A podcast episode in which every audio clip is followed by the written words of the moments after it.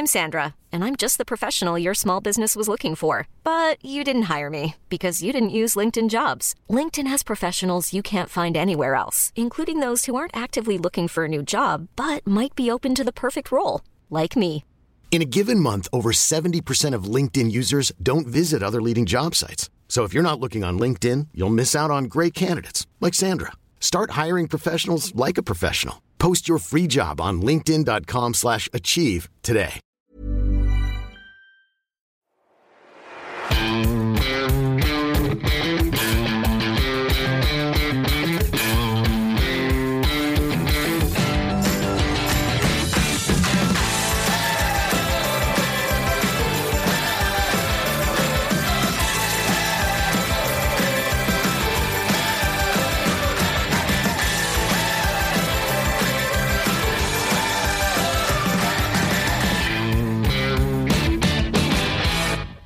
Moin Moin und herzlich willkommen zu einer neuen Folge des Finanzrocker Podcasts. Mein Name ist Daniel Kort und ich freue mich, dass du mir auch bei dieser Folge 46 wieder zuhörst.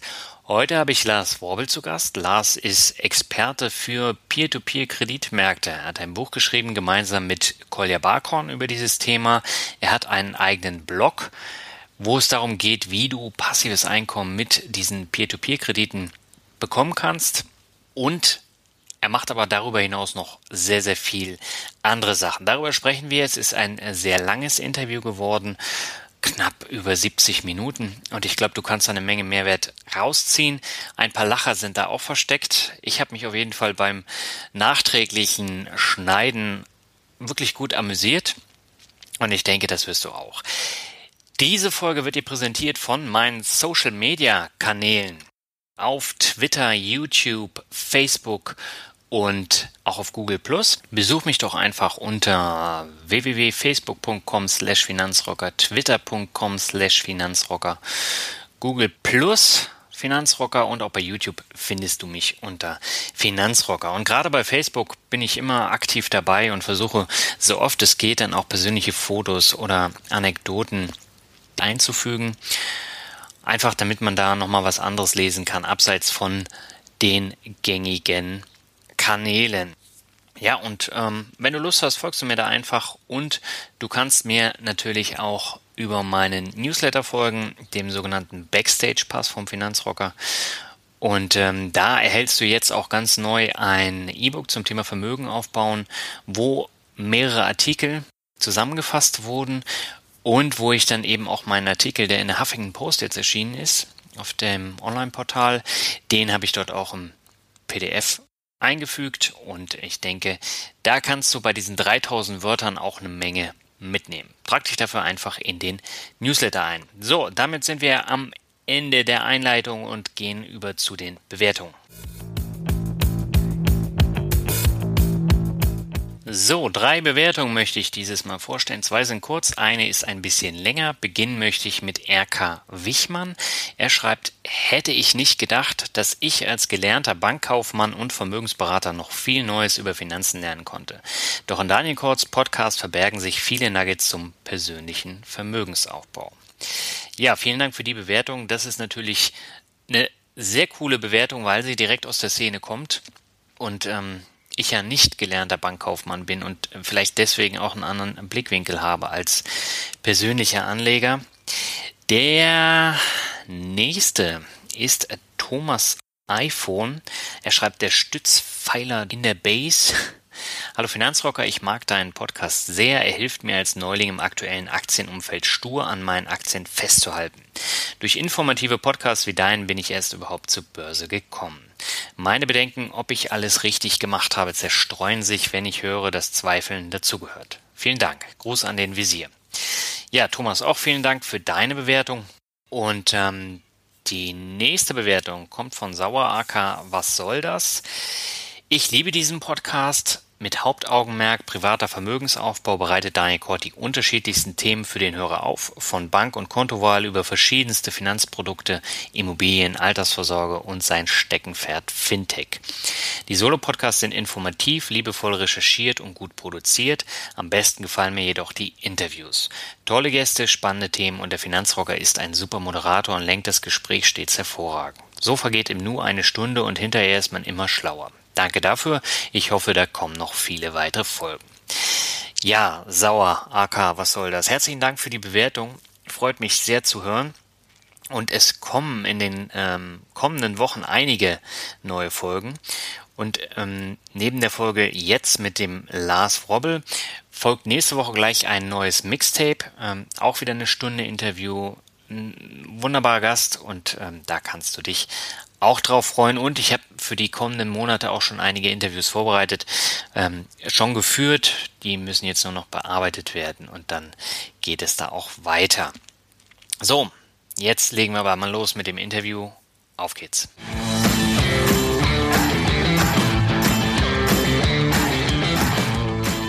Herzlich willkommen zu einer neuen Folge vom Finanzrocker Podcast.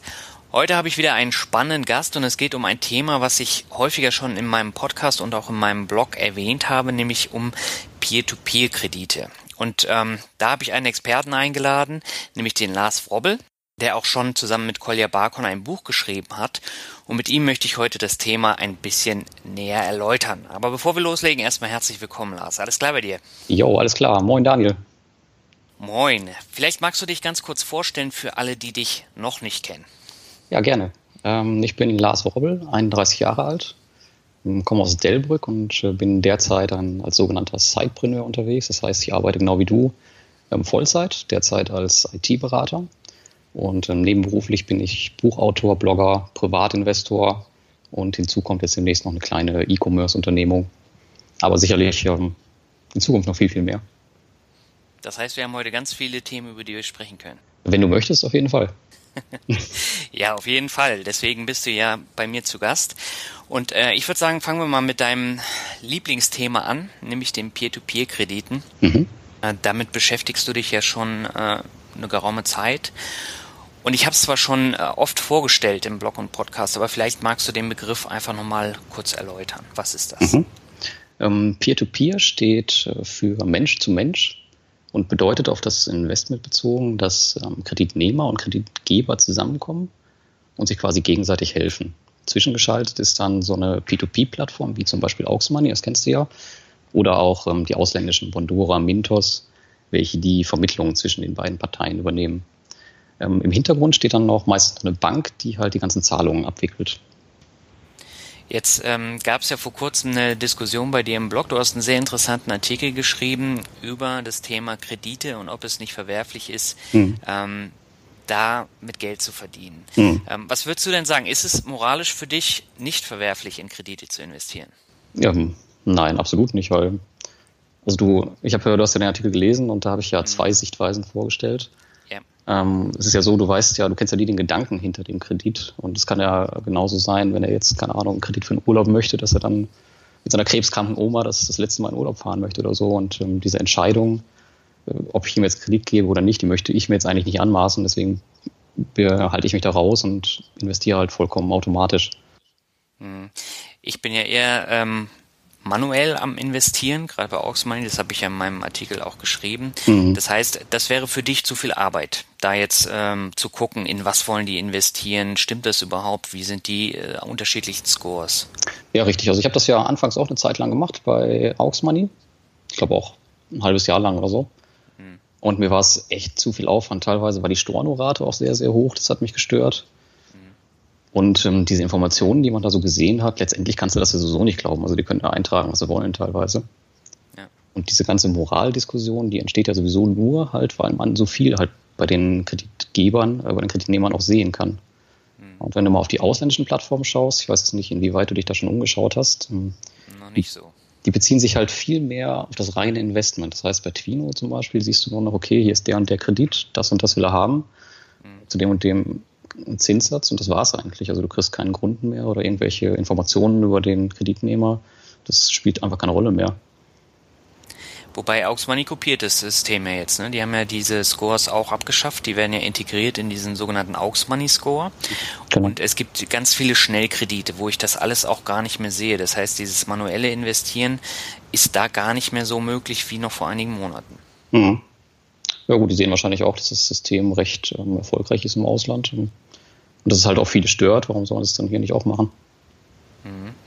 Dein Fokus liegt ja nicht so sehr ähm, bei Aux Money, das ist ja so der Platzhirsch hier in Deutschland. Ja. Ähm, das liegt ja eher bei den ausländischen Anbietern. Du hast sie eben schon angesprochen. In welche investierst du denn? Ja, momentan bin ich bei drei unterwegs. Das ist Bondora, Mintos und Twino. Und ich habe eigentlich bei Aux Money aufgehört, ab dem Zeitpunkt, wo die ähm, das Anlagekonto zur Pflicht gemacht haben. Mhm. Da bin ich dann zu Bondora übergewechselt, war da recht zufrieden und habe mich dann viel, viel mehr im Ausland umgeschaut und habe halt gesehen, okay, irgendwie bieten die viel, viel mehr Rendite, mehr Möglichkeiten und bin dann da ja auch geblieben. Das heißt, du hast nur noch die Restkredite dann bei Aux Money und die lässt du dann auslaufen? Genau, das wird noch äh, eine Zeit lang dauern, aber genau, die lasse ich auslaufen und ähm, ja, im Ausland sehe ich halt viel, viel mehr Möglichkeiten, auch was die Sicherheit angeht übrigens, auch wenn es blöd anhört, aber Twino beispielsweise und Mintos, die haben ja die sogenannten Rückkaufgarantien. Mhm. Das heißt, dein Kredit ist ja abgesichert zumindest erstmal vordergründig. Das Risiko ja. ist ja nur verschoben eigentlich. Aber auf jeden Fall kann dir als Privatinvestor da nicht viel passieren. Teilweise haben die ja auch Sicherheiten wie ein Auto oder ein Haus, ne? Genau, richtig. Bei Mintos kann man Immobilien hinterlegen. Da gibt es diesen sogenannten LTV, ähm, wo der, der Kredit dann halt beliehen wird mit dem Wert von der Immobilie. Bei Twino beispielsweise sind komplett alle Kredite abgesichert mit der Rückkaufgarantie. Mhm. Das heißt, wenn da ein Kreditnehmer in Zahlungsverzug kommt, ab 30 Tagen, ähm, wird der Kredit von der Plattform zurückgekauft. Das funktioniert auch bisher wunderbar, muss ich sagen.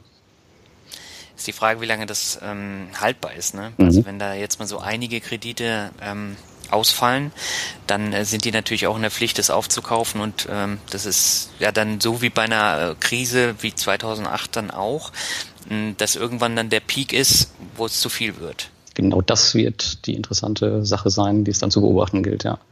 Wobei hinter Twino steht jetzt ein recht großes Unternehmen, was viele nicht wissen, aber bei anderen Plattformen, ich glaube drei bieten das momentan an, äh, wird es vielleicht schwieriger werden, weiß ich nicht genau. Die SEB steckt dahinter, oder? Mit einer Tochterfirma? Bei Twino steckt das Fintech-Unternehmen Finabay dahinter. Die haben diverse andere Unternehmungen noch. Ist auch ein ja. recht bekanntes Unternehmen in dem Bereich. Ähm, tja, von daher wollen wir mal schauen, was da so passiert. Bin gespannt. Ja, ist sehr spannend. Und ähm, was du vielleicht nochmal erklären kannst, ähm, du hast da andere Mindestanlagesummen pro Kredit. Wie, wie handhabst du das denn? Ähm, meinst du jetzt die, die vom Anbieter vorgegeben sind?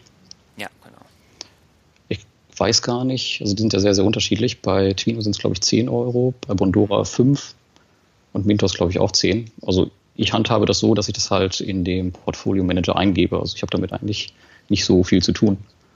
Das ist ja das Schöne daran. Ja, das ist sehr praktisch. Da kann man sich dann auf seine anderen Tätigkeiten wie Bloggen und so äh, konzentrieren. Ne? Zum Beispiel, ganz genau. Ja. Ich habe ähm, letzte Woche dein Buch gelesen, was du gemeinsam mit Kolja Barkon geschrieben hast. Da geht's ja genau um das Thema Peer-to-Peer-Kredite und mhm. du erklärst auch die Plattform, du erklärst, worauf es ankommt und noch viel mehr. Wie bist du denn auf die Idee gekommen, das mit Kolja zusammenzuschreiben? Ähm, ich glaube, weil wir uns recht zeitgleich mit P2P beschäftigt haben. Also wir stehen schon länger in Kontakt, weil ich ihn von seinem Strandfigur-Channel her kenne. Und ähm, ich hatte mich mit Aux Money da schon beschäftigt und dann kam zufälligerweise seine, seine Videoserie. Ja. Ich weiß gar nicht, ob er mich damals angeschrieben hatte oder ich ihn, weil ich irgendwas gepostet hatte. Auf jeden Fall war dann ziemlich schnell klar, okay, lass uns doch ein Buch zusammen veröffentlichen. Und ähm, dann haben wir eine Themensammlung zusammen gemacht und ein halbes Jahr später war das Ding dann fertig. Also recht unspektakulär eigentlich. Aber das läuft ja gut, das Buch. Ja, also das, ähm, das läuft gut und ich denke mal, P2P ist auch ein spannendes Thema für viele, weil es dann noch recht unbekannt ist hier in Deutschland. Aber wenn du mal bei Amazon schaust, es gibt auch wirklich wenig Bücher, nämlich in der Form gar keins. Ja, aber da sind wir ja wieder bei dem Thema, was hier in Deutschland äh, ein Problem ist, nämlich Finanzen. Mhm. Also die Leute, die nehmen natürlich gerne einen Kredit auf. Das sieht man ja immer in den ähm, Elektronikmärkten mit der 0% Finanzierung. Aber so das Thema Kredit geben oder dann äh, Geld anlegen, das ist ja dann häufig äh, nicht so gern gesehen und auch nicht so angesagt, gerade bei jungen Leuten. Das ist leider so, ja. ja. Und ich habe so zumindest das Gefühl, dass das Thema Peer-to-Peer-Kredite dann aber auch eher die Jüngeren dann wieder anspricht, weil es eine coole Plattform ist, ne? Richtig. Das sehe ich auch in meinem Blog. Also da fangen halt viele Jüngere auch an zu investieren einfach. Ähm, ja, aber ich glaube, das, das zieht sich auch bei den, bei den Aktien, bei sie, bei ihm in der Community durch. Da sind auch halt mehr die jüngeren Leute vertreten. Ich glaube, das kann man jetzt nicht nur unbedingt auf, auf P2P beziehen. Mhm. Fintech ist einfach was für Jüngere. Vielleicht auch. Ja, definitiv. Wahrscheinlich ähm, habe ich deswegen auch so ein Interesse bei Podcast-Interviews oder Artikeln über Fintech-Unternehmen. Ist nicht so groß, wie wenn wir jetzt zum Beispiel ein Gespräch haben. Das ist auch interessant, ne? obwohl die Zielgruppe halt genau mhm, passen. Okay. Das ist sehr, sehr interessant, ja. Wobei, ich weiß es nicht, ähm, zu was für Themen das immer sind. Also P2P ist ja jetzt im Gegensatz zu anderen ja. Fintech-Dingen vielleicht schon ein bisschen bekannter. Habe ich also das Gefühl. Also es gibt ja dann noch Crowd-Investing, das ist auch ein Thema, wo du einige Leute dann mit locken kannst. Aber wenn man dann ähm, so andere Geschichten nimmt, ähm, was, was habe ich denn hier für Beispiele? Ähm, also diverse Fintech-Unternehmen, die dann so ein bisschen kleinteiliger sind. Das ist dann halt nicht so interessant. Also teilweise diese ähm, Immobilien-Fintechs, so wie Zinsland, das ist halt nicht so attraktiv. Mhm. Aber ein anderes Beispiel ist zum Beispiel Number 26. Ähm, das ist ja für die jungen Leute gemacht worden. Einfach weil das äh, cool ist, ist es einfach mhm. und man kann damit so ein bisschen angeben, auch mit sehr coolen Kreditkarte. Ja, was ich nicht so cool finde, ist, dass du, glaube ich, bei Real irgendwie an der Kasse Geld einzahlen musst, oder? Ähm, du kannst da Geld einzahlen. Du kannst bei Butni oder ähm, Rossmann oder DM an die Kasse gehen und da Geld einzahlen. Ähm, aber das wird jetzt kostenpflichtig ab dem 3. Mai. Da zahlst du dann, wenn du über 100 Euro einzahlst, zahlst du dann Gebühren. Okay, und wie zahlst du dann dein Geld ein?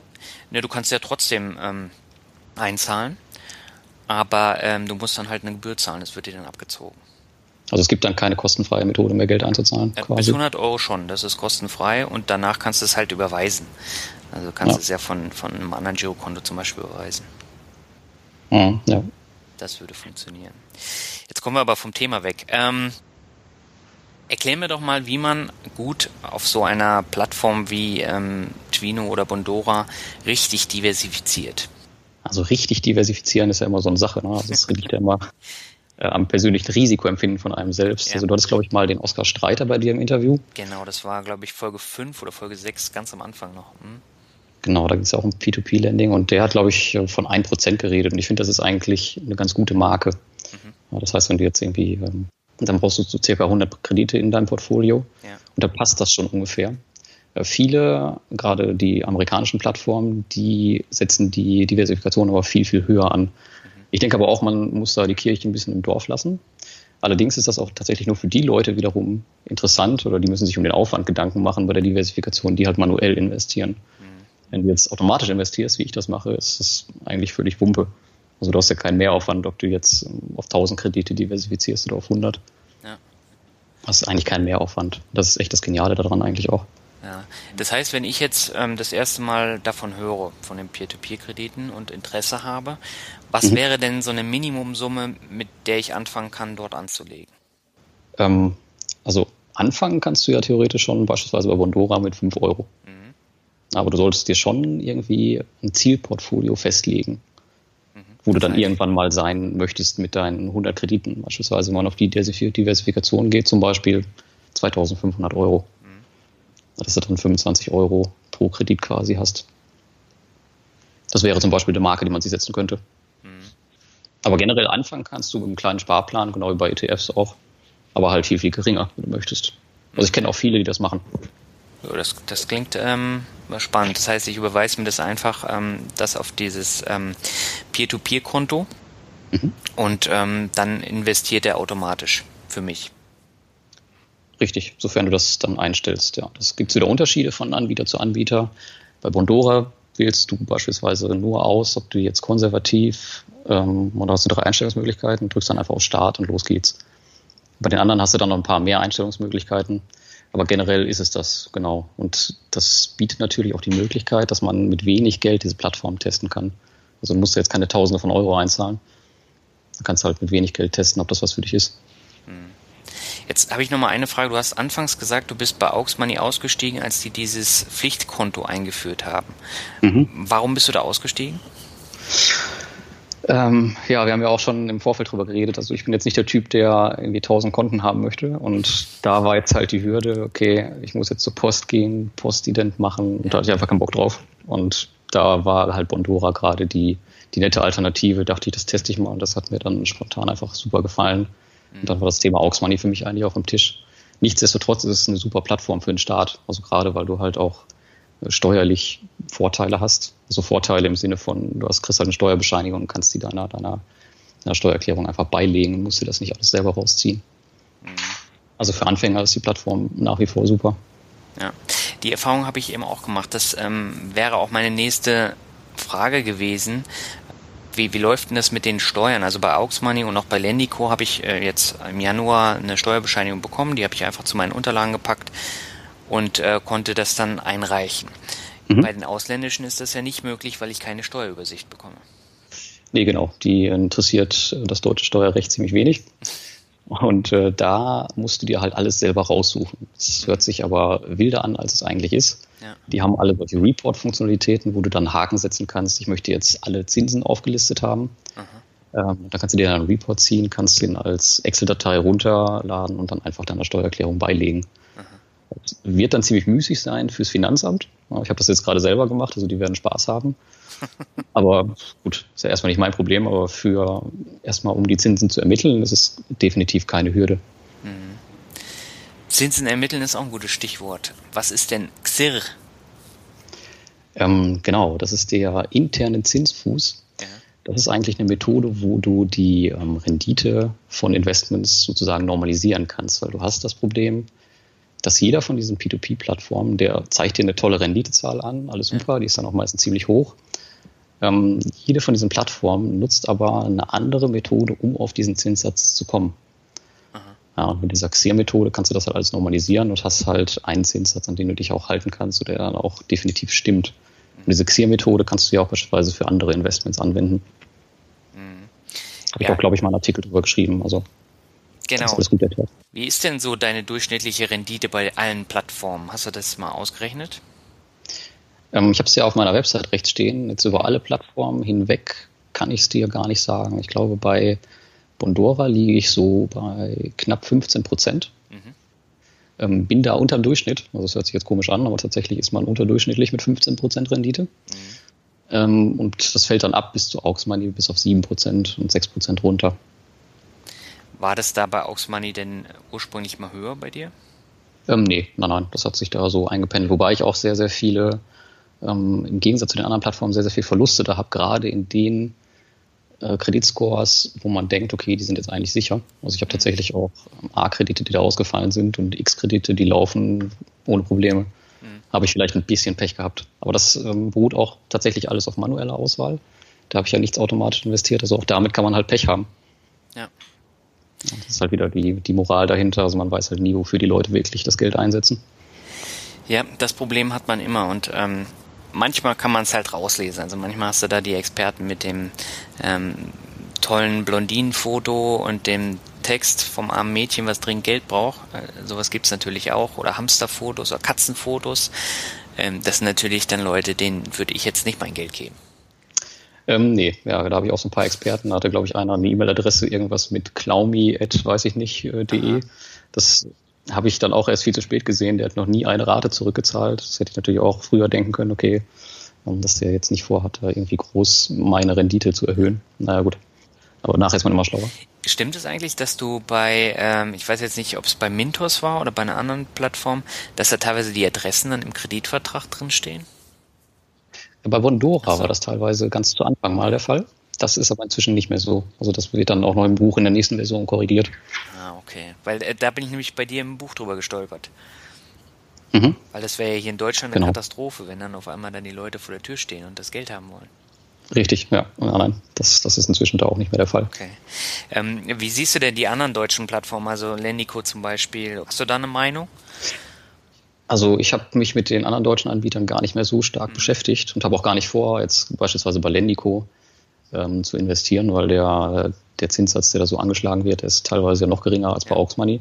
Daher kommt es jetzt für mich nicht unbedingt in Frage. Was ist, glaube ich, noch ganz interessant ist, ist Crossland. Und da hat der Andreas von P2P-Anlage jetzt einen recht interessanten Beitrag zugeschrieben. Der sieht noch ganz gut aus, den würde ich vielleicht mal testen, aber ansonsten bin ich da eher eingestellt auf die ausländischen Plattformen, weil die halt einfach rentabler sind momentan.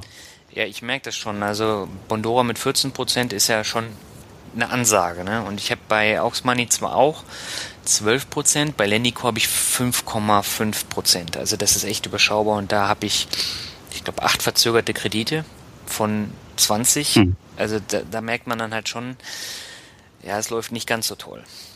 Oh, oh, oh, das hört sich nicht gut an. Nee, aber gut, ich meine, die Summe, die ich da investiert habe, die kann ich verschmerzen zur Not, aber das ist für mich dann schon relativ schnell ein Zeichen gewesen, dass ich da weggehen sollte.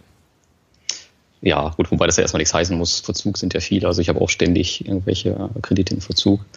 Also muss man sich erstmal keine Gedanken machen. Nur wenn es dann halt im Kasso ist, dann ist er halt weg. Ja, Inkasso heißt ja nicht, dass es automatisch weg ist. Also ich habe jetzt bei Money ja. auch so einen Fall, äh, der ist Inkasso. Da kommt es immer drauf an, wie gehen die dann davor mit dem Inkasso-Management. Richtig, aber erstmal zieht sich das ja über ein Jahr oder so hin oder vielleicht auch manchmal länger. Mhm. Von daher schreibe ich die Investitionen, die ins Inkasso wandern, erstmal für mich ab. Ja, wobei ich habe halt auch schon Kredite bei Lendico, die sind über 90 Tage ähm, verzögert. Drei Stück, mhm. glaube ich. Also okay. das ist ja dann schon ordentlich, das äh, im Verzug. Ja. Da kann man dann schon mit rechnen, dass sie dann wahrscheinlich auch ins Inkasso wandern. Ja, also deswegen, also der nächste Schritt ist entsparen bei Lendico und das dann investieren in, ich glaube, Mintos ist die Plattform meiner Wahl. Ja, das ähm, kann ich gut nachvollziehen. Das ist auch derzeit meine beliebteste Plattform. Ja. Einfach um das mal zu testen. Genau, du hast halt auch super viele Einstellmöglichkeiten. Du hast viele Länder, wo du investieren kannst und viele Kreditdaten. Kann ich nur empfehlen. Mhm. Dann lass uns mal Butter bei die Fische tun. Ähm, muss ich das Thema Privatkredite genauso emotionslos angehen wie meine Aktienanlagen? Ähm, ja, also solltest du auf jeden Fall, also so wie jedes Investment, mhm. wenn möglich, emotionslos sehen. Ähm, auch wenn das schwer ist. Also das, und vor allem wird es schwer, wenn du halt manuell investierst. Das ist halt auch nochmal so ein Punkt, der ganz klar für das automatisierte Investment spricht. Ja. Du brauchst halt nicht reinschauen, schaust am Ende des Monats rein, wie es so steht mhm. Und ob du da an deinem Portfolio-Manager irgendwas anpassen möchtest und ansonsten lässt du das Ding einfach laufen. Also ja, auf jeden Fall emotionslos. Mhm. Jetzt ist es ja so, dass die Peer-to-Peer-Kreditanbieter immer mehr auch von institutionellen Anbietern genutzt werden. Man sieht es bei Aux Money, dass da immer mehr größere Unternehmen dann ähm, reingehen und investieren. Und ich glaube, bei den anderen ist es auch so. Ähm, mhm. Wie würdest du das sehen? Heißt das, dass der Markt in den kommenden fünf Jahren eine richtig gute Alternative wird für den Aktienmarkt? Also da kann man sich immer ganz gut die USA als Vorlage nehmen. Mhm. Da ist das schon ziemlich gang und gäbe, dass da große Unternehmen auch äh, rein investieren. Ja. Beispielsweise Berkshire Hathaway ähm, investiert auch in P2P-Kredite und die bieten jetzt sogar eine P2P-Versicherung an. Das heißt, du kannst dann als Anleger, ich weiß gar nicht, ob das schon gestartet ist oder jetzt startet, kannst dann deine P2P-Kredite halt nochmal über eine extra Versicherung absichern lassen gegen Ausfall. Mhm. Und ähm, da sind die aber schon wieder auf dem Weg zurück. Da habe ich, glaube ich, letztens auch mal was bei Facebook zu gepostet. Ähm, das hat nichts mehr viel mit Peer-to-Peer-Lending zu tun, sondern das nennt sich dann Marketplace-Lending. Mhm. Und die wollen jetzt wieder so ein bisschen zurück zu dem klassischen P2P-Lending, um das halt nicht ähm, ja, aus den Augen zu verlieren. Dass jetzt nicht zu viele von diesen großen Unternehmen einfach reingehen und den kleinen Leuten quasi die Kredite wegkaufen. Okay. Aber das ist nämlich das Problem, was eigentlich dahinter steht dann. Hm. Äh, wie läuft es denn in den USA und in England? Da ist der Markt ja um einiges größer als hierzulande. Ja, also Amerika ist natürlich tatsächlich extrem. Mhm. Ähm, aber da sieht man halt auch nur jeden Monat wieder die, die Rekordzahlen, dass es da halt auch nach oben geht.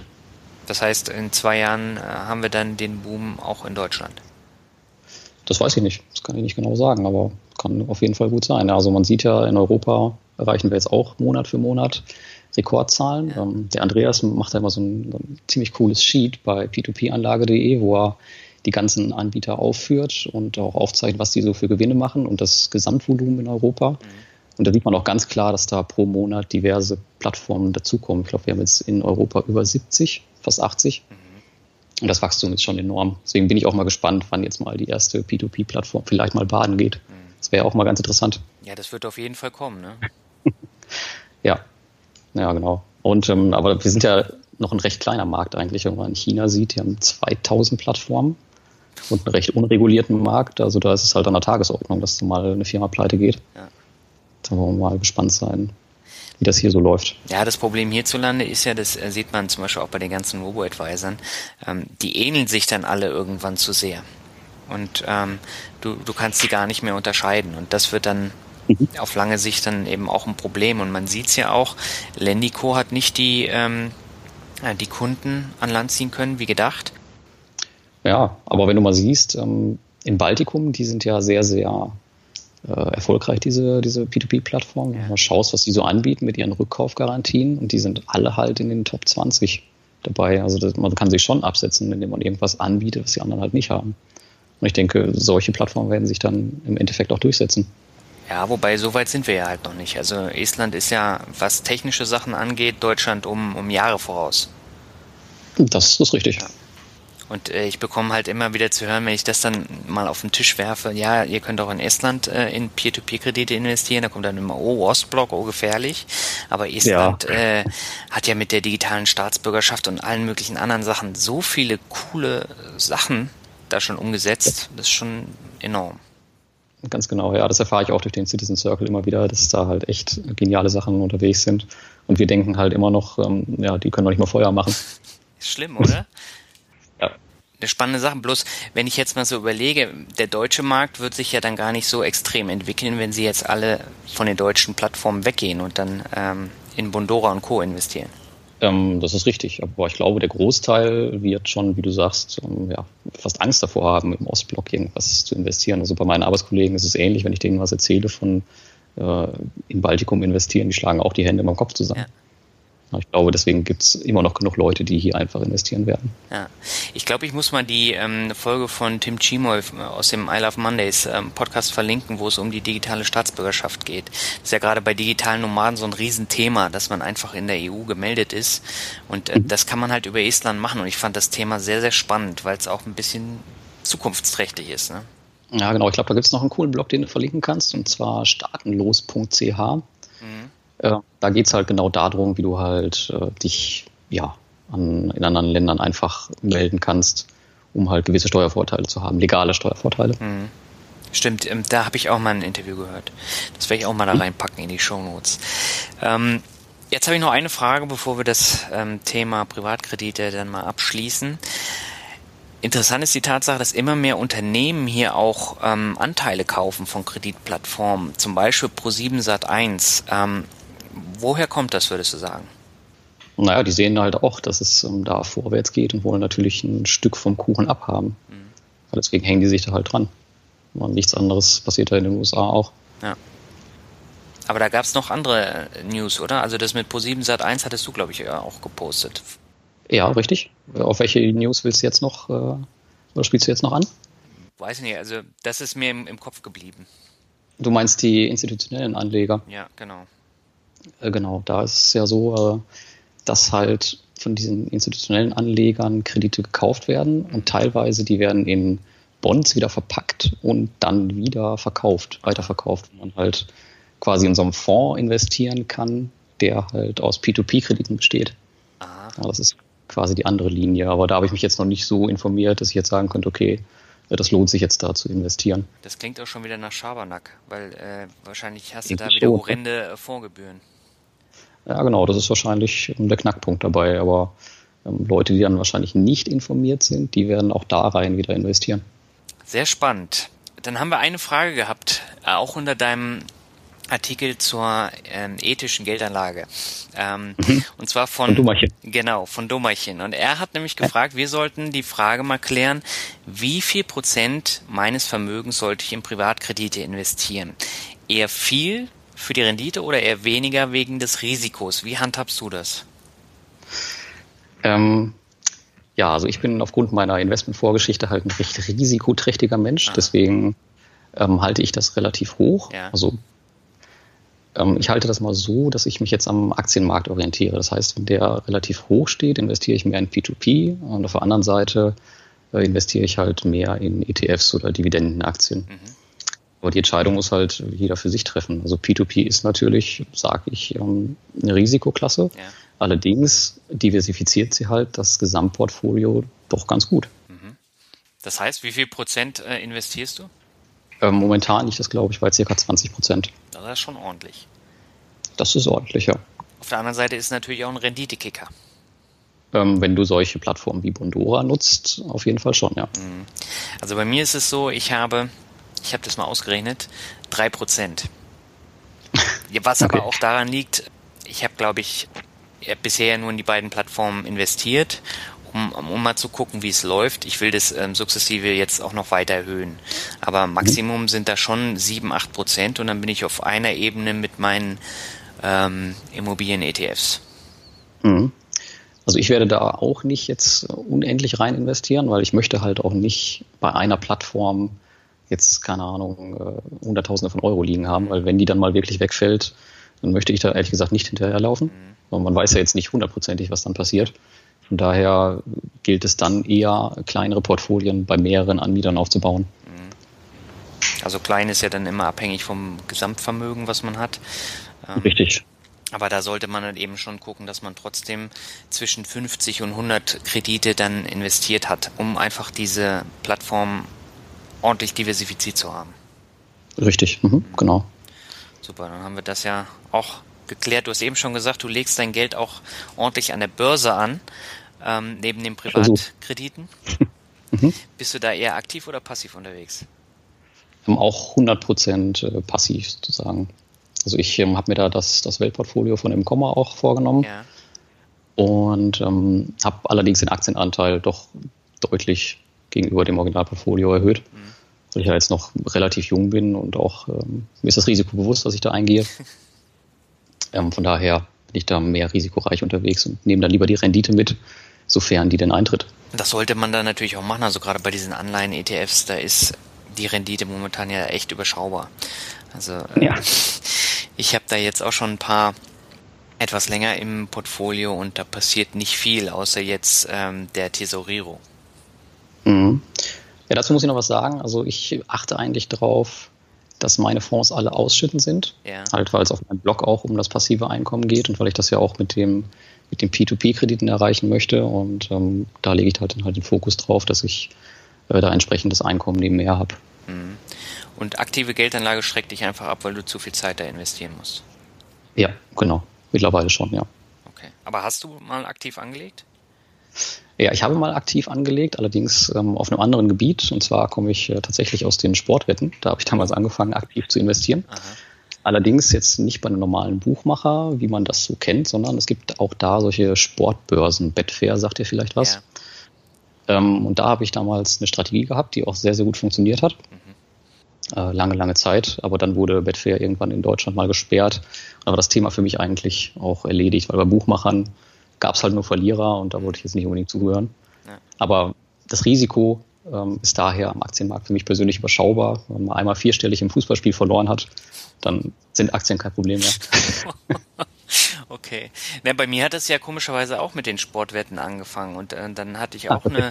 Ja, ja, das war zur Zeit der WM 2006. Da habe ich damit ähm, angefangen, also bevor ich überhaupt noch in Aktien investiert hatte oder Fonds. Mhm. Und da habe ich dann auch äh, ordentlich Geld gewonnen und habe es dann aber gleich wieder verspielt und dann noch ein bisschen mehr und dann habe ich mir gesagt, nie wieder. Ähm, okay. Und seitdem halte ich mich auch dran. Das war bei mir nicht so. Also ich habe damit hier wirklich jahrelang Geld verdient nebenher und war zum Schluss tatsächlich auch so weit, dass ich mein ähm, Gehalt fast damit ersetzen konnte. Allerdings zu einem hohen Preis, nämlich ich habe weiß ich nicht, vier Stunden abends die Analysen für den nächsten Tag gemacht, plus dann auch noch Live-Wetten davor sitzen. Also das war eine unfassbare Anstrengung, aber es hat sich halt gelohnt. Aber ich war halt auch froh, als es dann zu Ende war. Ja, das kann ich mir vorstellen, weil das ist ja schon äh, das gleiche wie jetzt mit unseren Blogs und dem ganzen Kram, der dazugehört, nur dass wir damit nicht so viel verdienen. Ja, ist richtig und das Herz schlägt auch nicht so hoch. Was ja nicht schlecht ist. Definitiv, ja. Dann lass uns doch darüber noch ein bisschen sprechen. Also du hast ja ähm, gesagt, du bist Buchautor. Da kommen wir gleich auch nochmal ähm, drauf zu sprechen.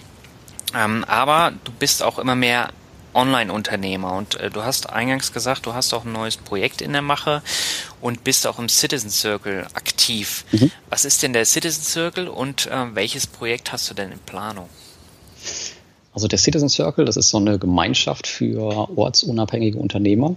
Da bin ich über den Tim Chimoy, da hast du ja auch schon mal einen Podcast gehabt, genau. äh, draufgekommen. Und ähm, eigentlich hatte ich gar nicht vor, da einzutreten, ähm, aber äh, er hat mir halt so gut gefallen, auch in seinem Podcast und wie er das alles gemacht hat, äh, dass ich da eingetreten bin. Und ich muss echt sagen, das hat sich gelohnt. Da bin ich auf so viele neue Ideen gekommen und auch dieser, dieser Shop, den ich jetzt vorhab ähm, zu launchen ähm, am Wochenende, der basiert halt eigentlich auch ja, größtenteils auf der Idee von einem Mitglied des Citizen Circles. Mhm. Und ja, da bin ich mal gespannt, was da noch so in Zukunft passiert. Ich habe auch noch diverse andere Ideen, aber man braucht natürlich als Zeitpreneur, das heißt ja selber auch ein bisschen die Zeit, das, das umzusetzen. Ja. Aber du bist nicht ortsunabhängig. Ähm, nein, bin ich nicht. Bin ich nicht allein schon deswegen, weil ich auch einen Sohn habe, einen kleinen, und ähm, der halt auch oft hier ist. Von daher geht das nicht so ganz mit der Ortsunabhängigkeit. Allerdings ist das natürlich langfristig irgendwann mal das Ziel, ja. Hm. Ähm, ich glaube, du willst auch irgendwann demnächst nach Südostasien, oder? Ja, genau. Richtig. Im Sommer äh, setze ich mich da anderthalb Monate ab mhm. und werde dann mal ein bisschen rumreisen, um mir mal das Leben so anzuschauen, wie das so sein könnte, wenn man das denn mal macht. Ähm, ja, es steht aber immer noch ein bisschen im, im Vordergrund, äh, dass es eine Urlaubsreise ist und keine, keine Arbeitsreise. Das heißt, da willst du dann nicht groß am Blog und sonstigen arbeiten? Äh, ich, ich, hoffe, dass ich da auch äh, Artikel releasen werde. Allerdings werde ich die natürlich schon vorproduzieren. Mhm. Von daher werde ich dann nur noch aufs Knöpfchen drücken und vielleicht mal eine E-Mail beantworten. Aber jetzt aktiv am Strand zu sitzen, um Artikel zu schreiben, werde ich wahrscheinlich nicht. Wobei das ist ja immer so das gängige Bild vom digitalen Nomaden, ne? was sie äh, gerne auch immer wieder präsentieren. Ja, ich glaube, das ist nicht so ganz richtig. Nee. Also ich glaube, die, die Jungs tun schon ganz gut was. Ja.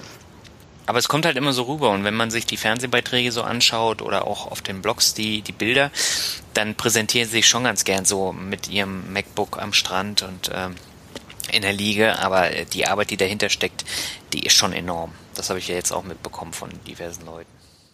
Na, also ich frage mich immer, ob das wirklich von denen so gewollt ist oder ob das dann wirklich von den Fernsehsendungen vielleicht doch ein bisschen inszeniert ist. Ja gut, wenn die bei Facebook jetzt so ein Bild haben, dann kommt es eher von denen, aber du hast schon recht. Also die Zeitungen und auch die Fernsehsender, die wollen das natürlich auch so haben. Hm. man muss natürlich auch sagen, ähm, das weißt du ja wahrscheinlich mit deinem Blog auch, wenn man für irgendwas richtig brennt, dann stört einen das auch nicht, wenn man an den tollsten Orten der Welt irgendwie dafür arbeitet, Tag und Nacht, dann macht man das einfach gerne. Na gut, ich bin über meine ähm, Butze hier noch nicht hinausgekommen. Prost. okay, aber das kann ja vielleicht noch kommen. Gut, das ist das Ziel. Ich meine, das brennt ja in mir auch, dass ich äh, eben das auch machen möchte. Erst ähm, so eine kleinere Testo, wie du sie jetzt machst, und dann mal schauen, ob mir das äh, zusagt und, und was dann passiert. Aber wann das ist, das kann ich ja jetzt auch nicht sagen. Mhm. Also ich finde es halt auch einfach egal, genial, so aus dem, aus dem Nichts irgendwas zu erschaffen. Allein schon diesen, diesen Spreadshirt-Shop, den ich jetzt ähm, release, ja. diese Designs, die habe ich komplett outgesourced und das ist halt einfach aus dem Nichts irgendwie erschaffen. Das ist halt einfach toll. Ja. Also ich mache allerdings immer vor dem Hintergrund, dass es irgendwas mit mir selbst zu tun haben muss. Das heißt, ich könnte jetzt nicht irgendwelche Artikel bei Amazon verkaufen, irgendwelche Hundebürsten oder sowas, wo ich jetzt keinen Bezug zu habe, nur um damit Geld zu verdienen. Also auch wenn es vielleicht ein bisschen abgedroschen klingt, aber das Geld steht bei mir nie im Vordergrund. Das heißt, was hat dieser Spreadshirt-Shop mit dir persönlich zu tun? Ähm, ja, weil der Ideengeber ist mein kleiner Sohn. Mhm. Der ist äh, vier Jahre alt, das ist quasi mein Geschäftspartner, also ohne Witz. okay. Und er hat manchmal so Wortkreationen, die ich dann halt ähm, auf T-Shirts verewigen möchte. Ja. Und von daher ähm, ist er eigentlich der, die treibende Kraft dahinter. Okay, und wann geht der Shop online? Ähm, jetzt am Wochenende. Das heißt, den kann ich auch gleich verlinken. Genau, es ist dann www.smart-tiddler.de, mhm. T-I-D-D-L-E-R. Und Tiddler steht dann halt für, für Knirps, so übersetzt ja. smarter Knirps, wenn man so möchte. Na, da bin ich ja mal gespannt. Da drücke ich dir auf jeden ja, Fall klar. die Daumen, dass es ordentlich läuft.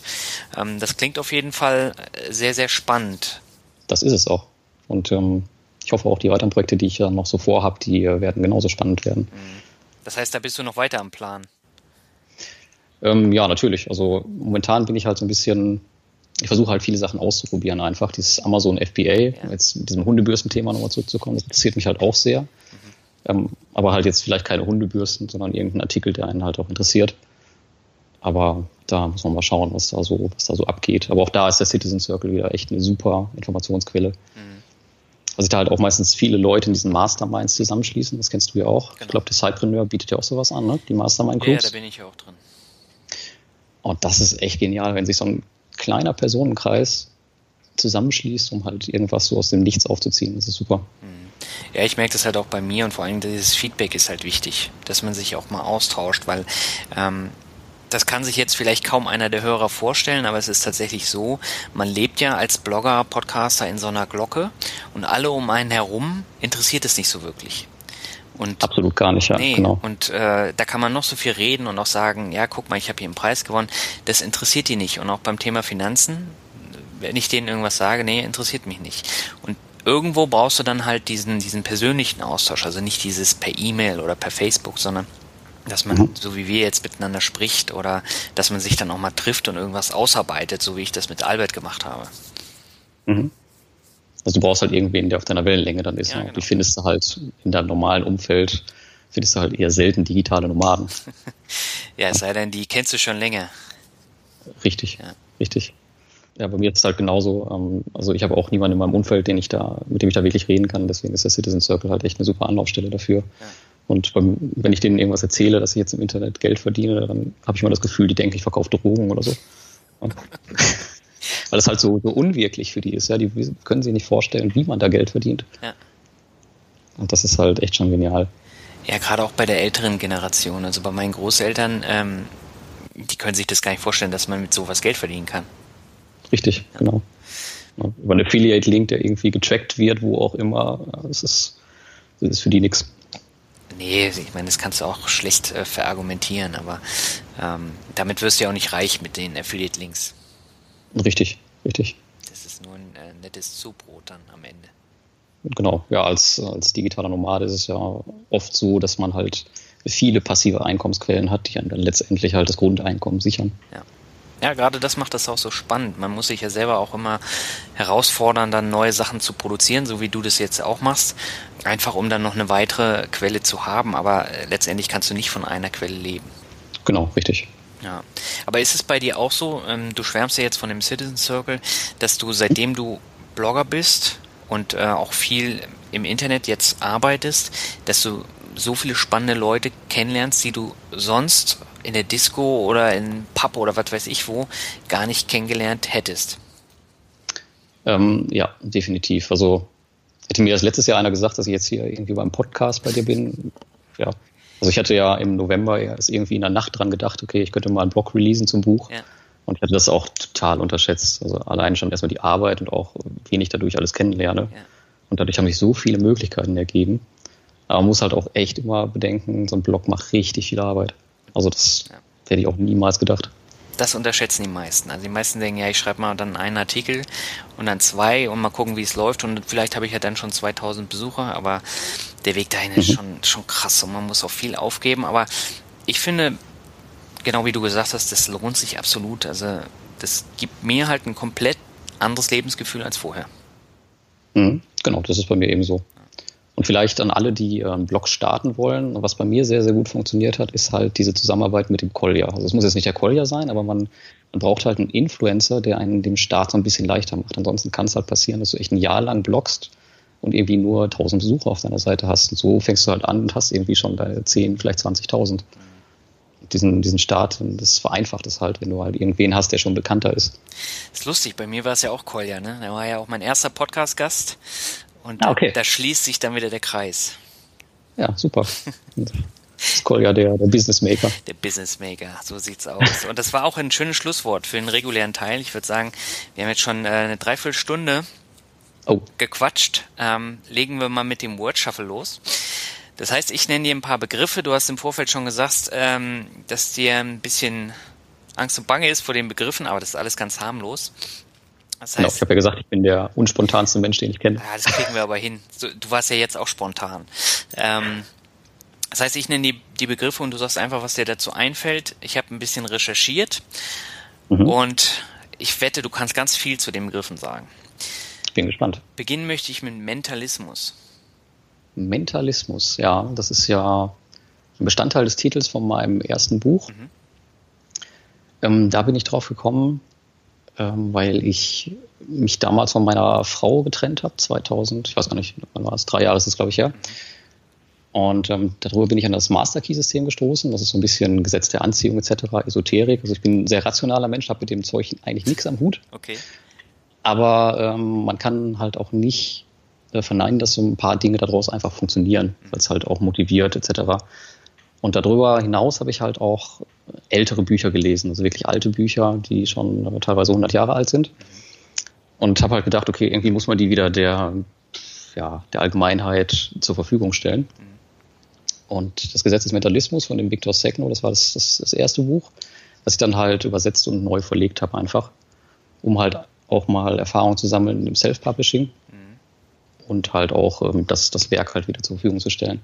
Das war schon ein echt cooles Projekt. Da gab es ja danach noch ein zweites Buch. Und das war halt der Grundstein dafür, dass ich halt auch ähm, jetzt das dritte Buch und die weiteren Projekte veröffentlicht habe. Mhm. Verkaufen sich die Bücher denn gut? Ähm, die ersten beiden nicht, weil ich dafür auch nie aktiv Werbung getrieben habe. Mhm. Also ich werde jetzt noch ein drittes veröffentlichen zusammen mit einem Kollegen. Mhm. Das äh, wird jetzt auch schon im Mai sein. Und dann überlegen wir, ob wir, äh, wir haben eine eigene Firma zusammen, die heißt Vergessene Werke. Ob wir darüber dann halt tatsächlich weitere solche Bücher veröffentlichen und auch eventuell mehr vermarkten. Ja. Weil die, die Bücher, diese alten, die sind ja rechtefrei, je nachdem, ob der Autor tot ist, wie lange er tot ist und ob er seine Rechte dann halt an irgendwen vererbt hat. Und wenn das nicht der Fall ist, dann kannst du diese Bücher halt übersetzen oder auch nicht übersetzen und halt komplett neu verlegen. Das haben wir halt gemacht. Und das hat halt das Potenzial, dass man das noch auf viele weitere Werke ausweiten kann. Schon ein geniales Thema. Ja, das, das klingt auch sehr spannend, vor allen Dingen, weil es überhaupt nichts mit Peer-to-Peer-Krediten zu tun hat. Nee, aber das ist oft so, dass meine, dass meine Projekte sehr weit auseinanderlaufen. Aber das ist halt immer nach persönlichen Interessen, hatte ich ja eben gesagt, dass die Projekte immer irgendwas mit mir zu tun haben müssen. Und ähm, diese, diese Übersetzungsprojekte, das war so schweine viel Arbeit. Und hätte ich das wegen dem Geld gemacht, dann hätte ich nicht ein Wort davon übersetzt, wirklich. Also deswegen, das habe ich einfach nur für mich gemacht und, und dann mal schauen, was da noch so kommt. Hm, das heißt, du hast es vom Englischen ins Deutsche übersetzt?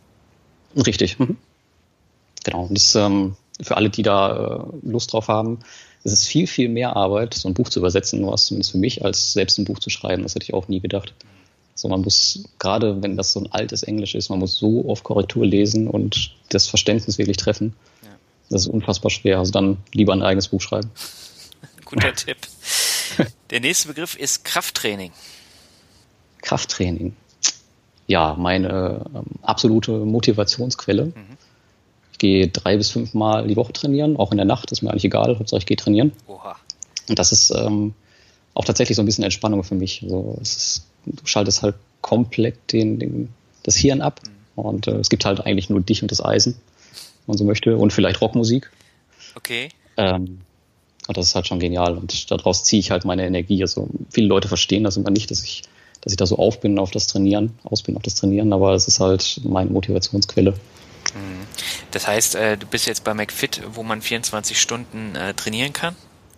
Ja, genau, ah, richtig. Ich bin gewechselt zu McFit, weil mein äh, damaliges Fitnessstudio hat ein Heidengeld gekostet, 70 Euro im Monat. Und die hatten dann montags so Öffnungszeiten von 10 bis 15 Uhr, wo man dann wirklich mal Zeit hat. Oh. Und ich denke einfach, ein Fitnessstudio muss genauso flexibel sein wie ich. Ja. Und heute ist der nächste Trainingstag. Heute Nacht gehe ich wieder um 12 Uhr wahrscheinlich. Um 12 Uhr? Ja, das ist halt immer schön leer und dann kann man sich schön austoben. Oha, du hast meinen Respekt. Also das würde ich jetzt nicht hinbekommen, aber ist bei mir ja genauso. Und äh, ich hatte jetzt im März einen Monat, wo ich nicht ins Fitnessstudio gehen konnte, weil das ähm, abgerissen wurde. Mhm. Fitnessstudio und ähm, ich mich noch nicht entscheiden konnte, in welches ich jetzt gehe. Jetzt habe ich mich entschieden und ich habe richtig gemerkt, wie mir das gefehlt hat. Vor allem ich war geistig völlig überlastet durch diesen ganzen Kram, Blog, Arbeit und so weiter. Und wenn man dann wieder sich konzentrieren kann auf das Training, dann schaltet man komplett ab und man fühlt sich viel besser. Also ich kann es voll nachvollziehen. Ja, das ist auch wirklich genial und natürlich auch für den Körper ist es super. Ich hatte ähm, damals, bevor ich angefangen habe, immer Probleme mit Rückenschmerzen. Ja. Seit ich trainiere, also ich trainiere jetzt irgendwie seit sechs oder sieben Jahren, habe ich nie wieder irgendwelche Probleme gehabt. So also auch da ist es halt wirklich klasse. Mhm. Und jetzt weiß ich auch, wie du auf Kolja gestoßen bist. Genau, über seinen Strandfigur-Channel, ja. Das hast du eingangs, glaube ich, auch gesagt. Aber Richtig. da habt ihr ja da auch schon was gemeinsam. Richtig, genau. Also ich habe mir eigentlich nie ähm, Trainingspläne machen lassen, sondern habe immer alles selber gemacht. Mhm. Und da war Koljas Channel halt damals die Anlaufstelle schlechthin. Mhm. Leider ähm, bewirtschaftet er den Kanal heute nicht mehr so. Ähm, aber trotzdem ist da natürlich immer noch viel Content, ähm, den man nutzen kann. Mhm. Okay, der nächste Begriff, du hast ihn eben schon erwähnt, Rockmusik. Rockmusik, ja, nutze ich eigentlich ich weiß gar nicht, eigentlich nutze ich keine Rockmusik.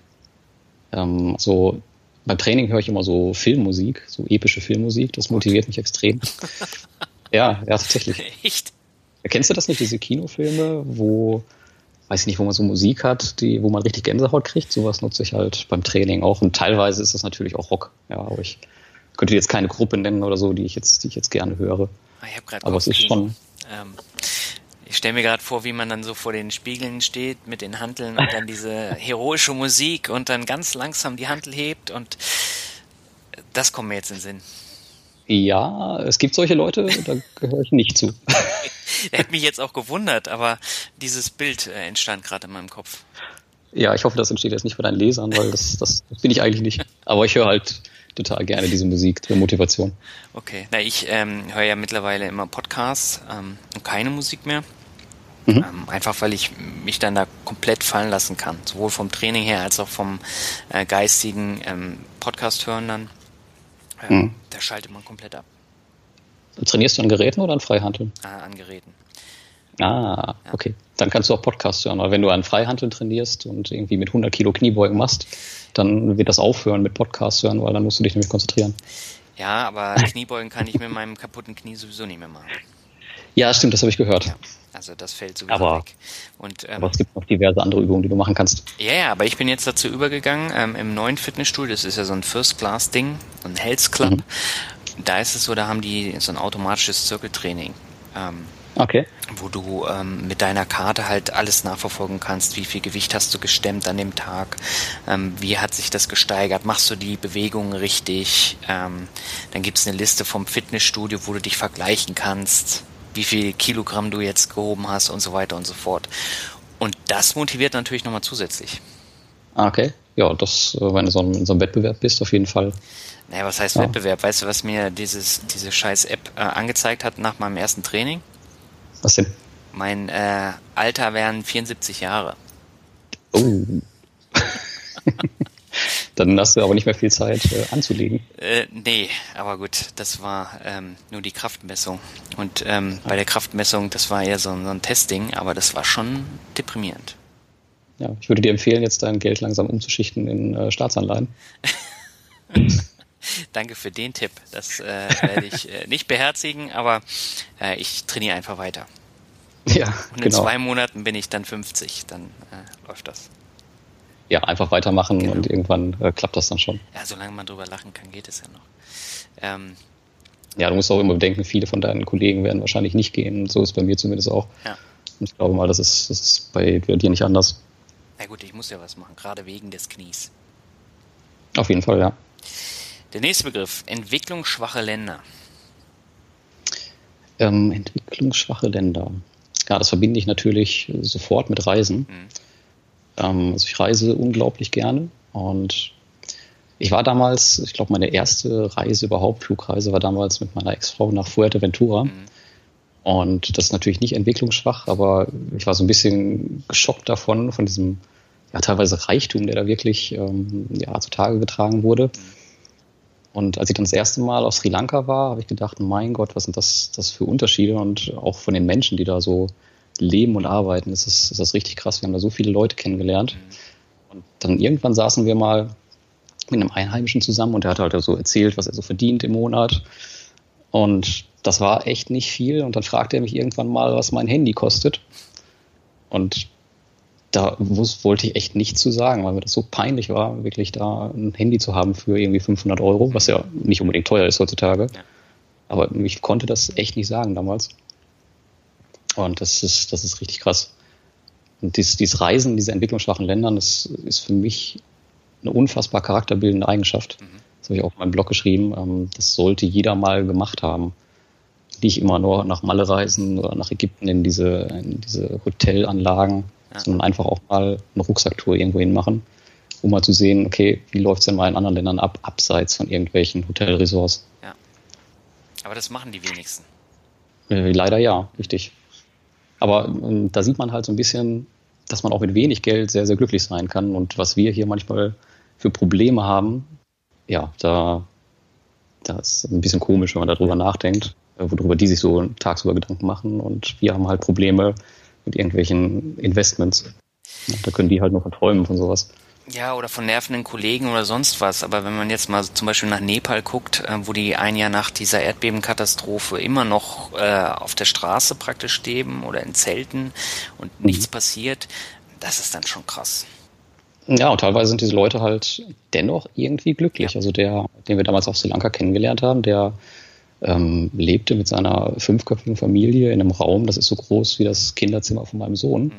Aber der war immer super gelaunt, nett zu den Touristen, hat viel gemacht wirklich, obwohl er halt wirklich ähm, ja, jeden Tag kämpfen musste, dass er überlebt. Ja, aber das wirst du hierzulande halt nicht finden, weil äh, nee. die denken ganz anders. Richtig, aber deswegen ist es halt sehr, sehr wichtig, finde ich, das mal kennengelernt zu haben. Und äh, ich hoffe, dass einige vielleicht von deinen Zuhörern sowas dann auch mal in Angriff nehmen. Okay. Der nächste Begriff ist ein ziemlicher Kontrast. Ähm, hat vielleicht auch ein bisschen was damit zu tun, und zwar PS3. PS3. Ja. Puh, ja, die PS3 habe ich mir damals gekauft, nach der Trennung von meiner Ex-Frau. Okay. Ähm, weil ich erstmal mit meiner Zeit nicht äh, wusste, was ich anfangen sollte. Ja. Ähm, und von daher habe ich dann äh, abends immer PS3 gezockt, weil ich dann nach äh, zwölf Jahren äh, Single war, endlich mal wieder. Und das war halt schon mal cool, ähm, die ganzen Spiele, die man halt, weiß ich nicht, irgendwo mal gesehen hat. Also ich war dann, ich war in meiner Kindheit ein ziemlicher Zocker mhm. und dazwischen lagen irgendwie 15 Jahre Spieleentwicklung, von daher kann ich diese ganzen Spiele erstmal super nachspielen. Ja. Und ja, irgendwann habe ich aber gedacht, okay, das ist irgendwie, irgendwie doof mit deinem Leben, jetzt äh, nichts mehr anzufangen und jetzt nur noch PS3 zu spielen. Und dann kam mir irgendwann der Gedanke, okay, äh, fängst du mal an zu lesen. Mhm. Das ist auch ein geiler so. Kontrast. Ja, irgendwie schon, ne? Ja. Aber ich glaube, diesen, diesen Sprung schaffen viele gar nicht. Also viele spielen, glaube ich, auch noch mit 40 Playstation. Ja, aber ich meine, das, das wäre ja bei mir auch so passiert. Also ich habe mir auch 2012, glaube ich, die Playstation, nee, 2011 habe ich mir die Playstation 3 geholt und ich habe auch gezockt ohne Ende. Und mhm. ähm, ich meine, meine Freundin hat ja dann 800 Kilometer entfernt äh, gelebt, beziehungsweise 600 dann. Ähm, und da hatte ich dann halt auch viel Zeit und was anderes hat mich jetzt nicht so interessiert. Ich habe zwar auch gelesen, aber ich, ich habe halt gezockt ohne Ende. Und mhm. seitdem ich den Blog mache, fasse ich das Ding nicht mehr an. Und das ist jetzt auch schon über ein Jahr. Also, das ist krass. Ja, also ja. du hast dann irgendwann so einen, so einen geistigen Umbruch, aber viele schaffen diesen Schritt äh, zu, zu mehr erreichen einfach gar nicht. Nee, nee, richtig, ist richtig. Also ich habe momentan Urlaub, um an meinen äh, privaten Projekten zu arbeiten. Ich habe es jetzt in der letzten Woche äh, geschafft, trotz Urlaub ungefähr eine halbe Stunde irgendwie Playstation zu spielen, weil mich einfach meine Projekte total pushen, die ich jetzt privat habe und ich arbeite halt in meinem Urlaub trotzdem zwölf Stunden, weil es mir Spaß macht. Ja, ja aber ich meine, das ist ja auch faszinierend. Ja, aber du weißt es ja selber, wenn du vor der Playstation sitzt, diese Zeit, die ist so schnell einfach weg und du fragst dich echt, was hast du gemacht? Was hast du Genau. Du fängst morgens irgendwie an zu zocken und ruckzuck ist es dunkel. Ja, aber mittlerweile weiß ich die Zeit dann auch viel mehr ähm, zu schätzen. Also wenn ich jetzt zum Beispiel arbeite an einem Artikel oder so, dann habe ich diese Pomodoro-Technik. Kennst du wahrscheinlich mhm. auch. Ähm, die kenne ich auch, ja. Ja, das heißt, ähm, ich habe hier auf dem MacBook so einen, so einen Tomatenzähler kannst du einstellen und dann habe ich bei 25 Minuten, drückst du Play und in diesen 25 Minuten schalte ich alle Webseiten ab. Das heißt, ich habe dann auch nochmal so einen Fokusblocker, das heißt, es gibt kein Facebook, keine E-Mails, äh, keinen Finanzrocker und äh, da kann ich mich echt 25 Minuten komplett auf den Artikel konzentrieren. Mhm. Und ähm, das brauche ich auch. Ja, also ich habe das Pomodoro-Prinzip auch ausprobiert. Für mich war es nichts, weil mir halt die Zeit einfach zu wenig war, weil meine Arbeitsblöcke teilweise länger sind. Die kannst du aber aufstellen. Also du kannst auf 25 äh, Minuten oder auf 60 Minuten, das ist egal. Genau, kannst du umstellen, aber ich habe dann halt ähm, das, das Eisenhower-Prinzip heißt das für mich entdeckt. Das kennst du ja wahrscheinlich auch aus den, aus den sieben Wegen der Effektivität von Stephen Covey, dass du halt deine, deine Aufgaben nach bestimmten Kategorien einteilst und die dann halt abarbeitest. Mhm. Das funktioniert bei mir besser, aber ich glaube, da hat jeder so seine Präferenzen. Ja, das Schlimmste, was du machen kannst, ist morgens dann gleich bei Facebook anfangen rumzudaddeln und dann ist der halbe Vormittag schon wieder gelaufen. Ja, genau. Also da habe ich auch meine festen Zeiten, wo ich das tatsächlich mache. Ja. Also ich bin zwar immer den ganzen Tag erreichbar, aber ich äh, selektiere halt ganz, ganz stark, wem ich dann antworte und wer dann halt auch mal ein paar Tage warten kann. Gerade als Blogger kommst du aus diesem ähm, Reagieren ja gar nicht mehr raus, das kennst du ja selber. Ja, ja irgendwann äh, erschlagen dich dann die ganzen E-Mails, die dann reinkommen und anfragen und ähm, das ja. ist dann ein bisschen schwierig. Aber deswegen, jeder muss da irgendein Mittel und einen Weg finden, äh, um die Zeit dann sinnvoll zu nutzen. Aber wenn du einmal vor der Playstation sitzt und da was erreichen möchtest, dann musst du stundenlang zocken. Richtig, ja. ja. Diese Trophäengeilheit. Ja, wobei das habe ich, das Prinzip habe ich irgendwie noch nie so ganz kapiert und auch nicht übernommen. Also, weiß ich nicht, vielleicht bin ich das schon zu alt für mit 31, keine Ahnung. Ich bin fünf Jahre älter als du und ich bin trotzdem äh, Trophäengeil gewesen, weil dafür spielt man das ja. Das ist ja wie mit der Rendite am Aktienmarkt. Okay. Ja, ich muss sagen, ich habe äh, vor der PlayStation 3, äh, die letzte Konsole davor war ein N64. Oh. Und von daher habe ich diese Trophäenzeit nie so wenig kennengelernt und von daher war es mir auch egal und habe das gar nicht so wahrgenommen. Dann lass uns mal zum nächsten Begriff kommen. Du hast es jetzt auch schon erwähnt. Neustart ist der nämlich. Neustart. Ja, den Neustart in meinem Leben habe ich ja eben schon mal gesagt. Genau. Hatte ich ja äh, nach meiner Trennung damals. Ja. Und ähm, ich weiß nicht, ob du es kennst, aber viele von deinen, von deinen Hörern werden es wahrscheinlich kennen bei einer, bei einer Scheidungsrate von 50 Prozent, das, äh, oder von fast 50 Prozent, wenn sich das Leben so von einem Tag auf den anderen ändert. Und erstmal weiß man dann nicht so richtig, was mit seinem Leben anzufangen. Bei mir war es dann, war es dann halt tatsächlich so, ähm, dass ich das halt so ein bisschen als Chance genutzt habe, um noch ein bisschen was aus meinem Leben zu machen. Na, das heißt, also ich habe es als Chance gesehen, halt auch nicht sofort, aber zumindest habe ich diesen Absprung geschafft. Und das ist, glaube ich, ganz, ganz wichtig nach so einem Bruch im Leben, dass man diesen, diesen Absprung schafft und merkt, okay, da ist jetzt noch was zu holen, du hast eine neue Chance, du kannst noch mal was machen. Also bei mir war es halt so, ich hatte ein Familienleben davor und das war halt von einem auf den anderen Tag vorbei. Und ich hatte halt wieder viel, viel mehr Zeit für andere Dinge. Und diese, diese Zeit, die musste ich irgendwie sinnvoll nutzen. Das war erstmal die PS3, also sinnvoll in Anführungsstrichen. Und ähm, dann halt später die Bücher und damit kam dann auch das Online-Business und heute muss ich sagen, war das echt eine super Sache. Also was erstmal sich als Nachteil ja, ausgelegt hat, ist dann halt ein Vorteil geworden. Aber das muss man halt auch erstmal checken. Ich glaube, das ist das ähm, größte Problem, weil ich äh, kenne es ja auch aus dem Bekanntenkreis. Ähm, nicht jeder kann so damit umgehen. Manche fallen dann halt in ein Loch und kommen gar nicht wieder raus. Und das ist dann so ein Problem. Ja, ich habe ein cooles Hörbuch gehört jetzt. Ähm, das heißt, ich glaube, Murphys Komitee. Das ist ähm, kostenlos bei YouTube verfügbar. Und da sagte er, äh, Probleme sind Herausforderungen in Arbeitskleidung. Und ich glaube, das, das trifft es ganz gut. Ja. Das ist ein schönes Zitat. Ja, auf jeden Fall. Ja. Kommen wir zum nächsten Begriff. Ähm, Lebensmittel abwiegen. Oh ja. Das ähm, ist vielleicht eine kleine Macke von mir. Okay. Ähm, hat ein bisschen was mit meinem Sport und meiner Ernährung auch zu tun. Habe ich übrigens, glaube ich, sogar durch Kolja gelernt, mhm. äh, mein Nahrungsmittel zu checken. Einfach, weil ich ähm, halt, ich habe das Problem, dass ich sehr, sehr schnell abnehme.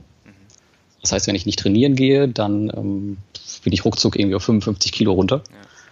Und ich muss mich wirklich anstrengen und wirklich stark trainieren und mich auch gut ernähren, dass ich meine 65, 70 Kilo halten kann. Und dafür war dieses Tracking und dieses Abwiegen halt damals unabdingbar und irgendwie hat sich das ja so mein Leben übernommen. Und mhm. daher mache ich das halt, ist das halt so eine, heute so eine Macke von mir, dass ich halt ständig meine, meine ähm, Nahrungsmittelwaage dabei habe. Wie überall hin. Nicht überall hin, aber ähm, dahin, wo ich mich selbst versorgen kann. Okay. Das heißt, wenn du jetzt nach Asien fliegst, hast du die dann auch dabei? Ähm, das ist eine Rucksacktour, da weiß ich es noch nicht. Ich hoffe, ich kann mich ähm, dagegen wehren. Aber beispielsweise damals, als ich äh, nach Amerika geflogen bin, als ich da gearbeitet habe, da war es tatsächlich so, dass ich die mit hatte, ja. Ja gut, Amerika ist dann aber auch was anderes. Also in Asien kriegst du ja eh Essen, was nicht so viele Kalorien hat. Ja, da ist sowieso Reis und Hühnchen angesagt den ganzen Tag. Ja, in den USA hast du fette Burger. Muss nicht sein. Also ich glaube, das ist auch so ein, so ein äh, verkanntes Vorurteil, genauso wie wir von, von Estland haben. Okay. Also man kann sich da schon gut ernähren. Es gibt auch gar nicht so viele dicke Menschen, wie man überdenkt. Zumindest nicht in der Gegend, wo ich war. Du warst jetzt aber nicht im Land, oder? Ähm, doch, tatsächlich. Ich war in South Carolina damals. Okay. Und habe da gearbeitet und da waren die Leute eigentlich alle sehr, sehr schlank und es gab auch ordentliche Läden, wo man gut einkaufen konnte. Ähm, natürlich gibt es überall diese Food Courts, wo man sich im Waffelhaus dann irgendwas reinpfeffern kann, aber ich glaube, das ist da eher die Ausnahme. Ich glaube nicht, dass das so viele Menschen betrifft. Zumindest nicht da. Also ich kann, äh, kann mir da noch kein Urteil bilden. Ich war noch nicht da. Aber das steht ja auch ganz oben auf der Liste. Nach, nach den äh, asiatischen Ländern. Also ich hatte auch Vorurteile. Und ich muss sagen, das war echt ein ganz, ganz tolles Land und die Leute waren auch sehr freundlich. Aber ich habe sowieso immer das Gefühl, dass wieder das andere Vorurteil, dass in jedem Land die Menschen freundlicher sind als in Deutschland. Mhm. Ja. Und in Amerika fand ich die alle erschreckend freundlich. Okay. In Österreich, äh, da ist es manchmal so, dass sie nicht ganz so freundlich sind, zumindest habe ich die Erfahrung gemacht. Gerade wenn man jetzt so nach Wien fährt und den Wiener Schmäh dann da hat, äh, dann, mhm. dann finde ich das noch ein bisschen schlimmer als in Deutschland. Okay. Na gut, das ist jetzt nicht so mein Hauptreiseziel, aber ich, ich zähle das auch einfach irgendwie zu Deutschland dazu, weil es oh. ja auch deutschsprachig ist. Aha, ja. Jetzt nicht aus anderen Gründen. Nein, aber in der Schweiz merkt man das halt auch und ähm, da hat es ja den Grund, dass die Deutschen eh nicht so gern da gesehen werden und äh, da wird man dann auch nicht so freundlich behandelt, wie äh, wenn du jetzt als äh, Schweizer da in den Laden gehst. Die Erfahrung habe ich zum Beispiel auch gemacht. Okay. Ja. Ja, spannend. Das ist ein bisschen ne? schade eigentlich. Ja, Hätte ich auch nicht gedacht, aber ähm, da ist es wirklich so, dass da viel zu viele Deutsche in der Schweiz sind und die werden dann halt ähm, ein bisschen anders behandelt. ja. Ja, kann ich mir gut vorstellen. Aber das ist halt auch das Schöne an diesen entwicklungsschwachen Ländern. Also die Leute sind doch extrem an dir interessiert, was du so machst, wie dein Leben ist. Ja. Ähm, halt, weil sie sich das gar nicht vorstellen können. So, jetzt habe ich noch zwei Begriffe für dich. Ähm, der nächste lautet Leben und Tod. Oh. Jetzt holst du aber ganz tief aus. Du weißt ja, worauf ich anspiele. Leben und Tod, ja, wahrscheinlich ähm, auf das zweite Buch Ja. von dem Segno, was ich veröffentlicht habe. Genau. Ähm, ja, ich weiß gar nicht, äh, ob man da so viel zu sagen kann. Also das war halt auch eine zweite, eine, eine Übersetzung, eine zweite Übersetzung von ihm, wo es halt um das Thema Sterben geht und der hatte halt noch eine ganz andere Sichtweise drauf, die, die ich halt äh, ziemlich interessant fand. Und zwar, dass wir halt immer pff, so bestimmte Entwicklungsstufen von Leben zu Leben durchlaufen. Und das hat er halt mit den, mit den Planeten und den Sternzeichen verbunden. Das fand ich ziemlich interessant. Aber ich glaube, das ist jetzt äh, für dein Publikum nicht das richtige Thema. Ja, aber ich finde es interessant, weil äh, du hast ja gesagt, du bist ein rational denkender Mensch, Ja. du kommst auch so rüber und äh, sehr entspannt und äh, dann beschäftigst du dich hintenrum halt mit so einem sehr ja, komplett Das anderen Themen. Bisschen kontrovers, Ja, ne? das ist spannend, finde ich das, nicht kontrovers. Aber, aber ich, ähm, ich finde das halt auch ganz gut, dass man sich mal mit solchen Themen beschäftigt, um so ein bisschen seinen, seinen Geist offen zu halten. Ja. Und das sind halt so Sichtweisen, die man, wenn man jetzt in unserer Welt unterwegs ist, in der IT oder im Investment, sowas kriegst du da halt nicht. Nee. Deswegen ist es immer so ein bisschen super, solche Bücher zu lesen, um seinen Geist so ein bisschen zu lockern. Ja, und gerade so ein, so ein Thema, auch wenn es jetzt ziemlich schwer ist für manche Menschen, das ist doch super interessant, was manche Leute da für eine Sichtweise haben. Sehr spannend. Kommen wir zum letzten Begriff. Ähm, haben wir schon sehr häufig drüber gesprochen. Äh, digitale Nomaden. Digitale Nomaden. Ja, bis vor ein paar Wochen kannte ich den Begriff so ehrlich gesagt noch gar nicht. Echt? Ja, also ich habe mich ähm, vor drei Monaten, glaube ich, mal in diesen Newsletter von Earth City eingetragen. Und da habe ich so ein bisschen damit, bin ich so ein bisschen damit in Kontakt gekommen. Dieser Begriff war mir aber so noch nicht bewusst. Und irgendwann hatte der Tim dann mal eine Mail rumgeschrieben, hier von wegen Online-Business-Aufbau, ähm, schreibt mir mal eine Mail, wenn ihr ein 20 Minuten Coaching haben wollt. Und er hatte irgendwie zehn Termine zu vergeben und ich habe einfach auf Antworten geklickt. Ja. Und da bin ich halt mit ihm zusammengekommen und darüber halt dann auch in den Citizen Circle. Und eigentlich ging es mir nur um meinen, um meinen Blog damals. Ich hatte überhaupt noch keinen Bezug zu den digitalen Nomaden, aber jetzt, wo ich das im Citizen Circle kennengelernt habe, muss ich echt sagen, dass es eine, eine super Lebensanstellung auch ist, was die da so leben oder was sie auch erreichen wollen. Und dieses Lebensmodell, was sie fahren, ist halt sehr, sehr interessant. Und ich versuche das halt, auch wenn ich fest angestellt bin oder erstmal bleiben möchte, weil ich das halt kann, ähm, dass ich das auf jeden Fall ein bisschen auf mein Leben trotzdem übertragen möchte, sofern es geht. Das ist spannend. Also ich meine, ich beschäftige mich ja jetzt auch schon seit einigen Monaten mit diesem Thema, habe ja auch viele Podcasts von den digitalen Nomaden gehört und habe sie auch selber schon interviewt. Also das Thema ist sehr spannend, es gibt da viel Pro, viel Contra, ähm, aber man muss sich halt irgendwann damit auseinandersetzen, weil du erweiterst halt da auch deinen Horizont, wenn du mit diesen Leuten sprichst. Ja, also bei den digitalen Nomaden, man hat vielleicht auch so ein bisschen ein falsches Bild. Man denkt da wirklich immer an diese Leute, die am Strand sitzen. Ähm, aber dieses Lebensmodell ist halt einfach nicht für jeden gemacht. Ja. Und ich glaube, man muss da auch, wie beim Investment, so ein bisschen seinen Weg finden, was man davon umsetzen kann und was halt nicht. ist doch überall im Leben so, ne? Ja, genau. Ich verbinde so ein bisschen damit, also was ich da sehr, sehr stark gelernt habe, ist halt dieses, dieser Businessaufbau äh, mit Outsourcing, dass ich halt mehr an meinem Unternehmen arbeite äh, als in meinem Unternehmen. Ja. Das ist eigentlich das, das, was ich so damit verbinde und was auch der größte Vorteil für mich ist. Und das versuche ich jetzt halt auch in den neuen Projekten immer umzusetzen. Dass es halt viel mehr dahin geht, dass ich mein Sidepreneur-Leben viel besser leben kann und auch in meinem Hauptjob noch weiter arbeiten kann. Und parallel halt trotzdem Unternehmen aufbaue, in denen ich halt nicht mehr selber arbeite, sondern wo ich halt andere Leute beauftrage, die das machen. Und das ist halt einfach genial, weil viele, ähm, die sich selbstständig machen wollen, die kriegen das ja irgendwann nicht mehr hin, das einfach parallel zu halten und müssen sich dann vom Job trennen. Und eigentlich sehe ich das für mich noch nicht, habe ich dir eben schon mal erzählt. Und von daher versuche ich da natürlich Möglichkeiten zu finden, um das zu optimieren. Da drücke ich dir auf jeden Fall die Daumen. Das klingt alles super spannend, ähm, was du erzählt hast, was du machst. Und äh, da wünsche ich dir auf jeden Fall alles Gute, dass alles klappt und ähm, auch so läuft, wie du dir das vorstellst, weil es ist natürlich auch ein Batzen, den du dir da vorgenommen hast. Ne? Ja, das ist richtig. Aber ich sage mal, ich esse mal Duracell-Hasen zum Frühstück, von daher passt das schon. und stemmst nachts Eisen, das haben wir ja auch schon gelernt. Bei genau. heroischer Musik. Richtig. Das ist ein komisches Bild, was gerade von mir im Kopf schwirrt, aber gut. Anderes Thema. Nein, aber es hat eine Menge Spaß gemacht, Lars. Und wir sind auch bei einer Stunde zwölf. Danke. Das ist unglaublich. Ähm, ich nehme oh. mir ja wirklich immer vor, die kurz zu halten, aber es klappt nicht. Und ich glaube, das wäre auch echt schade gewesen, hätten wir das jetzt eingekürzt. Ja. Ist das jetzt gut oder schlecht? Ich finde es super. Das ist gut. Also ich bekomme ja auch immer das Feedback, die langen Interviews, äh, die gibt's in der Form halt nicht so und gerade im Finanzkosmos nicht und äh, deswegen werde ich das jetzt auch einfach so beibehalten, weil das künstlich knapp zu halten finde ich einfach doof. Mhm. In diesem Sinne. Super. Lars, hab vielen Dank Klar. und alles Gute und wir hören wieder voneinander. Ja, danke gleichfalls. Mach's gut, ciao. Jo, bis denn.